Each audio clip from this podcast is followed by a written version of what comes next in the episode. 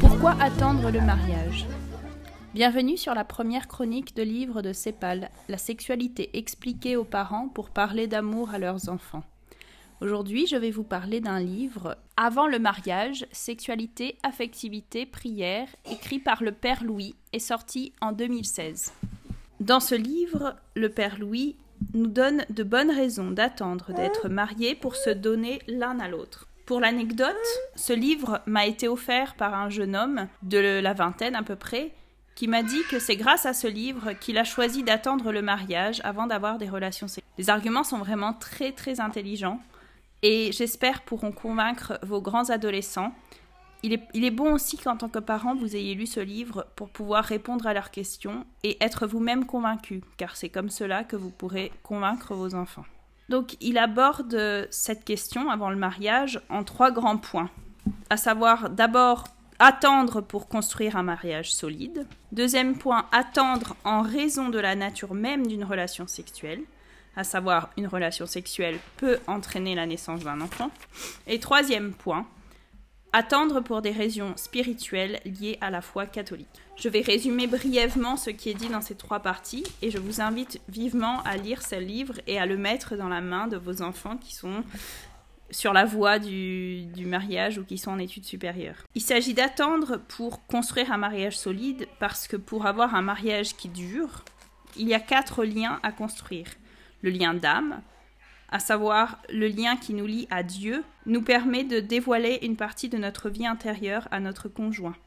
Par exemple, lui confier nos combats intérieurs, nos tentations, nos chutes, nos victoires. Un couple qui arrive à faire cela a une grande grâce.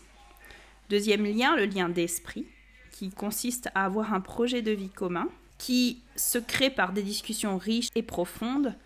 Le troisième lien, le lien de cœur, lié aux émotions, pour entraîner à la communication et à apprendre à pardonner à l'autre. Et enfin, le dernier lien, le lien de corps, qui comprend la tendresse et bien sûr les relations sexuelles. Le lien de corps est le plus simple et le plus évident. C'est la première chose qu'on ressent lorsqu'on est amoureux. On a envie de toucher l'autre, de l'embrasser, etc. Et pourtant, c'est le lien d'âme qui est le plus solide, le plus durable, mais aussi le plus long et le plus difficile à construire. Construire sa relation sur le lien de corps est donc très dangereux, voire impossible. Il donne ensuite un ensemble de conseils pour développer ces quatre liens et notamment résister au désir de hum, créer ce lien de corps trop rapidement et d'attendre le mariage du coup pour avoir les premières relations sexuelles. Deuxièmement, il parle d'attendre en raison de la nature même d'une relation sexuelle, à savoir la relation sexuelle et la façon de dire avec son corps je t'aime au maximum. On se donne dans une relation en entier.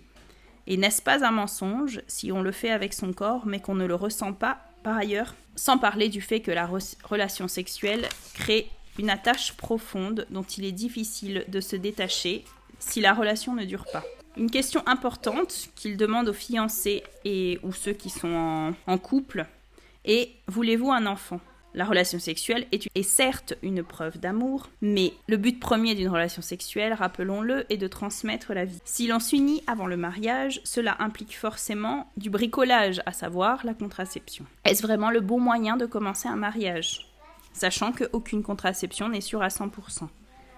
Et si un enfant se présente et que le couple décide de le garder, est-ce aussi un bon moyen de commencer un mariage? Où sera la liberté? Le mariage commencera sur une certaine fragilité. Il donne enfin une série de gestes qu'on peut avoir en couple, en tant que fiancé, et les gestes à réserver en tant que marié. Enfin, il parle d'attendre en raison de la foi chrétienne.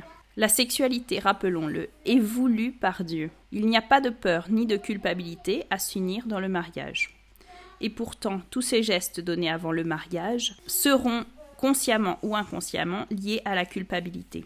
La chasteté permet justement de ne pas entacher ces beaux gestes de culpabilité.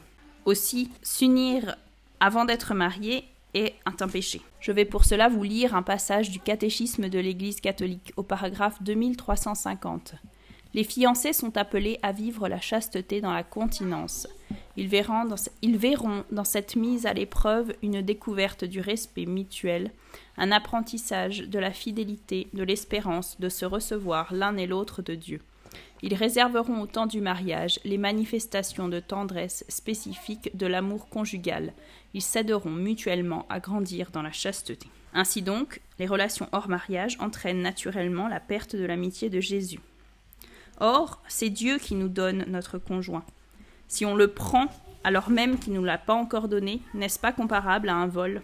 Être chrétien n'est pas un bonus, un petit plus dans la vie. C'est toute la vie qui est imprégnée par la grâce lorsque nous ne sommes pas en état de péché. Ainsi, tout doit être surnaturalisé par la grâce. Et la sexualité aussi. Le mariage permet ainsi à l'amour humain qui est blessé par le péché originel d'être guéri, et notamment tout ce qui trouble la sexualité est guéri. Ainsi donc, par ces trois points, il nous fait comprendre le trésor qu'est la sexualité avec son mari ou sa femme. Et il nous fait prendre conscience du risque que l'on prend à voler ce trésor avant qu'il nous le soit donné par Dieu.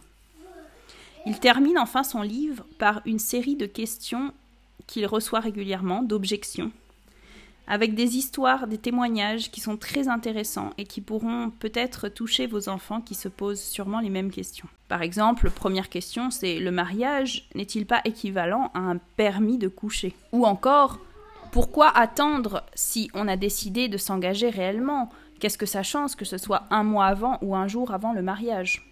Etc. Toutes ces questions permettront d'approfondir encore plus toutes les, vérités précédentes qu'il aura développées de manière plus théorique dans ce que je vous ai résumé. Merci de m'avoir écouté, j'espère que cette chronique de livre vous aura plu et vous aura donné envie de découvrir ce livre très intéressant. N'oubliez pas de, de partager et de liker. À bientôt!